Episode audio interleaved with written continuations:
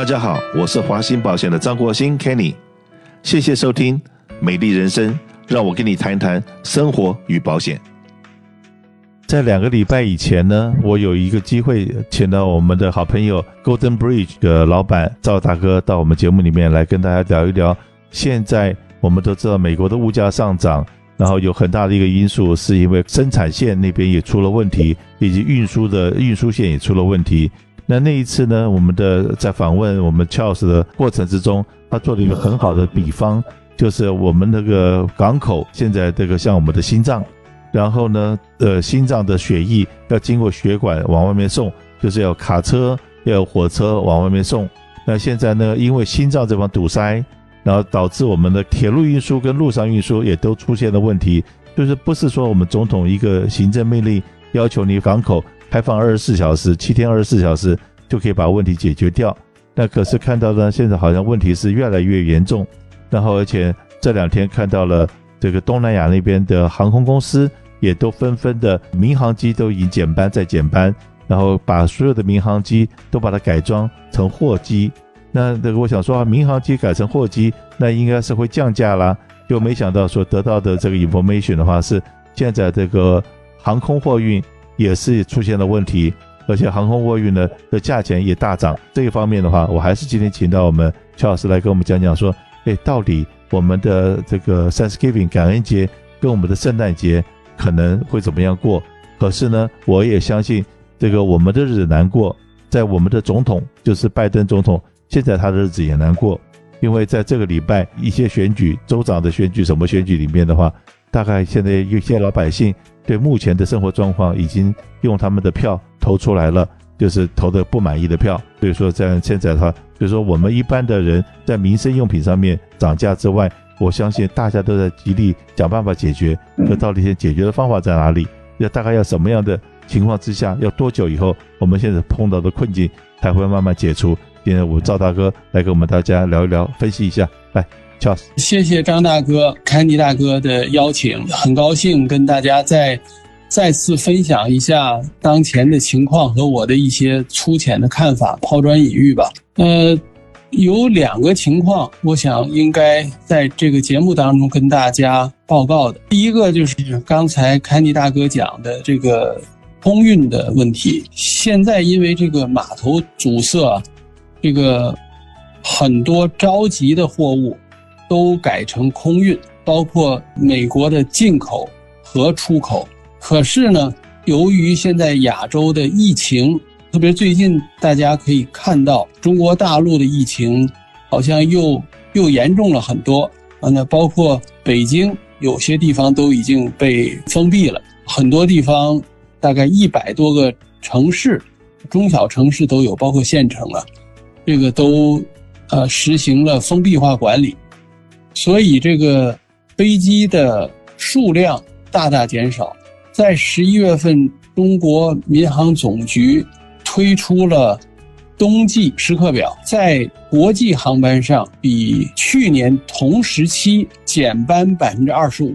也就是说，在去年疫情最严重的时候的航班，比现在这个时刻都多。那么这意味着什么呢？就是运力在下降，可是呢，货量在上升，因此就导致了。空运价格飞涨。目前，从中国的主要机场飞到美国的机场，我指的是直航点啊，这些直航点的空运价钱已经接近一百块人民币一公斤，概念就是大概十二块、十三块美金一公斤，已经是在这个水平上，而且这个价钱还有进一步上涨的趋势。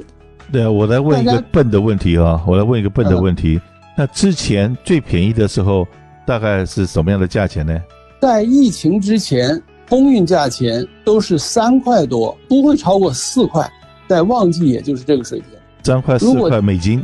美金，OK。现在是十二块美金，所以大家可以想象到，什么样的货物能飞空运？除了我像除了一些电子产品，iPhone 呃 iPad。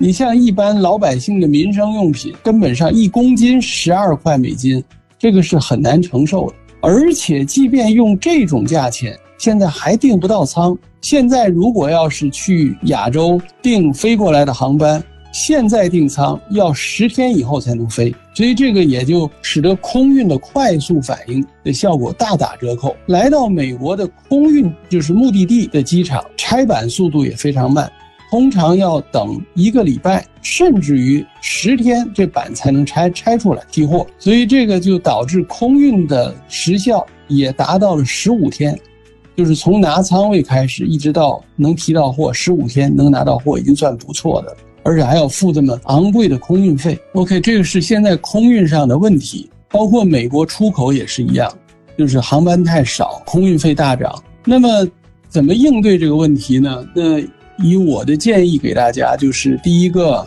早订仓了，就是一旦签了合同，啊，跟工厂商量，大概预定的货好时间，就提前十天左右要提前订仓。千万不要认为说 OK，反正现在跟往年一样，仓位有的是，然后这个临时现去抓仓位，那可是抓不到的，会导致自己的货延后交付。第二个呢，就是现在不要等着这个正常的民航，这个所谓说这个客机了，量太少了，那可能有很多呢是包机，所以就是去飞那些个直航的点，比如像中国国内现在像。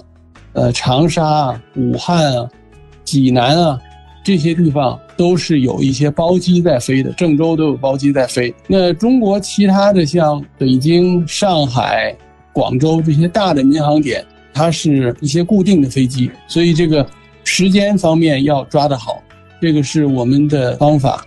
这个关于解决空运的问题，那最近我想第二个问题就想跟大家阿对一下，大家最近传的非常厉害的。就是码头要收一个呃码头的呃一个码头滞期费，也就是说，现在最新的进展是从十一月十五号起，这个收费是有追溯性的。也就是说，十一月十五号，包括在这个以前到达码头的柜子，从十一月十五号起征收，所有进入码头的柜子，呃，如果九天可以说八天没有从码头提走的话。铁路的柜子，如果六天没有铁路没有拉走的话，那么就开始每天加收一百美金的这个 port congestion，就是这个码头的拥挤附加费。这个钱呢，听起来一天一百块，但是它是高利贷，利滚利的。从第九天开始，那算第一天好了，是一百块，到了第十天是两百块。那么到了第十一天，那一天的费用是三百块，第十二天就是它是四百块，所以它这个这个每一天加一百，而且是在原来的基数上累加的。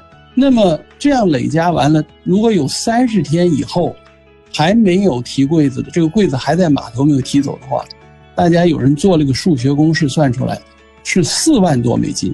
所以说这个这个是码头为了减轻。码头的压力，尽快啊疏通码头所采取的应对措施，就是硬性收费。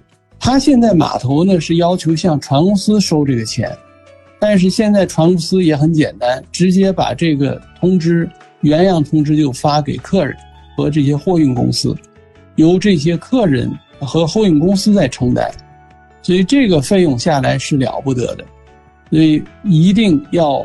那么对对这个搞贸易的公司有巨大的风险，因为一旦这个费用发生，那个按天价来生长，可能这个几天之后就这个这个收费已经超过货值了。那可是呢，如果说现在柜子不是我不去提货，而是你这个柜子在压得太里面的，一下交不了我货，或者是我的卡车去拿柜子。可是后面没有那个拖车板，没有那个 chassis，我是每天去排队啊。可是你货交不给我，然后那个板子我没有，那在这种情况之下，他罚谁呢？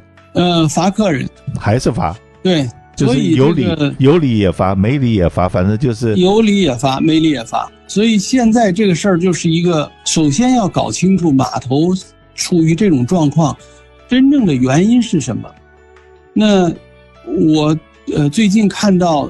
也去了趟码头，就是整个码头里边完全没有空间了，就码头的码头上全部堆满了柜子，船呢进不来，侥幸排到位置，呃，船进来了，应该一条船，你比如说在中国盐田港啊，这个台湾高雄港，可能是可以开六个到八个吊机同时装卸作业。那么在洛杉矶目前只有两台吊机卸一条船，为什么呢？因为码头工人说，我们卸了这柜子也没地方放，码头全部是满的。那么码头柜子提不走，我们就卸不下船来，所以这个变成这个码头外边的船就越积越多。那么这个柜子。站站在码头立场上，就说我要赶紧把码头里边的柜子赶紧清理出去，我就要加大罚款力度啊！你们大家一看这钱贵了，你们就赶紧把柜子提走了。可其实呢，是不是这样回事呢？其实不是，因为这个是一个整个一个供供应链的问题。就是首先说码头没有地方，他们就不收空柜。你会现在在大街上，在仓库里边。你会看到很多地方堆满了空柜，为什么呢？不是不还，而是码头不让还，它没有地方收空柜，因为码头里边是满的。那么越不收空柜，那这些空柜就压着这些车架，因为每个一个空柜底下就有一个车架，那不让还，那也就是没有办法有新的车架空下来去提重柜，所以这个就变成是一个恶性循环，这个。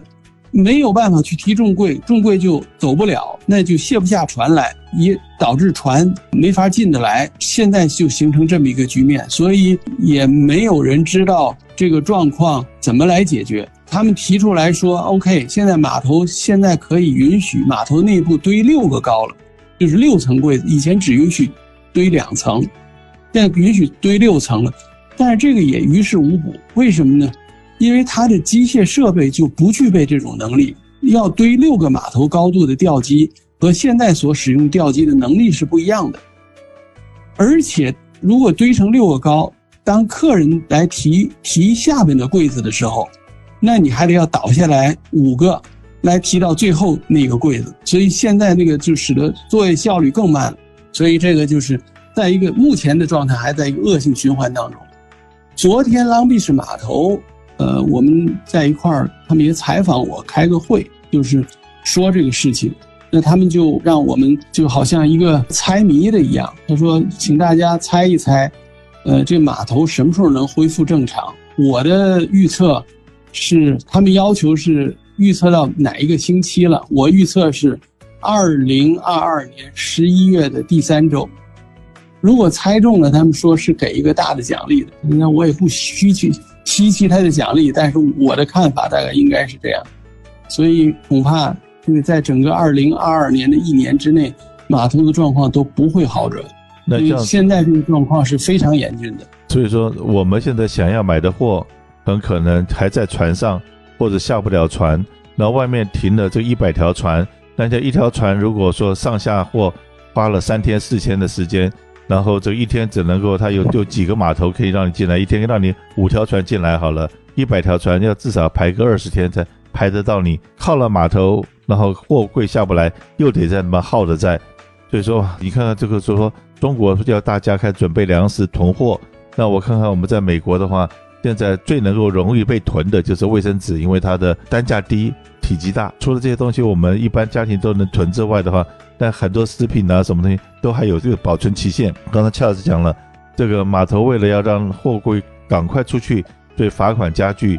那罚款加剧，那这个真的是我们在做进出口的，我们所有的听众朋友，呃，做生意的朋友哈，那真的要要大家集思广益，要想想看，现在碰到的这个这件的状况，是任何一个这个久经沙场的老板都没有经过的这个状况。很可能以后真的是要多找几个像 Charles 这样子的这个老经验的经纪人的话，他们知道说会给你做什么样的建议。这个货现在是在东南亚是出还是不出？要用什么样的方法出？那到底是说到洛杉矶港还是旧金山港，还是要走走到美东？应该走到哪个地方？除了要讨论运费之外，然后还要考虑到你下了船以后滞留费怎么样能够顺利的进你的仓库，种种东西好大的学问。希望当然了，希望这个问题赶快解决。这样子的话，才不会让我们的民生用品产生很大的问题。安妮大哥，我再插一句，嘿，我也希望你这个呼吁保险公司，新开一个新的险种，叫货物延误险。OK 啊，这个哎，如果一旦因为这个延误导致的这个货物的不能按时卸船、不能按时交付，客人取消订单，看看有没有这样的险种，所以大家可以去买这个，让让这些客人能有一个选择去买这个险，然后这个有能得到赔付的地方。对，呼吁保险公司。这个这个以前、嗯、以前没有想过的问题，今天邱老师代表了业者的心声，我们就把这东西赶快反映。然后让保险公司看看能不能把这个风险算得进去。那真的说碰到了，等于是大家来共同来赔偿这种损失，这样让我们的企业可以能够继续安心的营业下去。否则一碰到了现在的状况，真的这个不知道每天有多少个客人会跟我打电话说：“Kenny，你看二零二二年景气如何？然后现在好像已经做贸易的银行感觉到很 slow 了。可是呢，每个人都要货，可是又没有货可以卖，大家碰到各式各样的问题。”那我们以后有机会再找邱老师来跟大家分享，谢谢，谢谢，谢谢。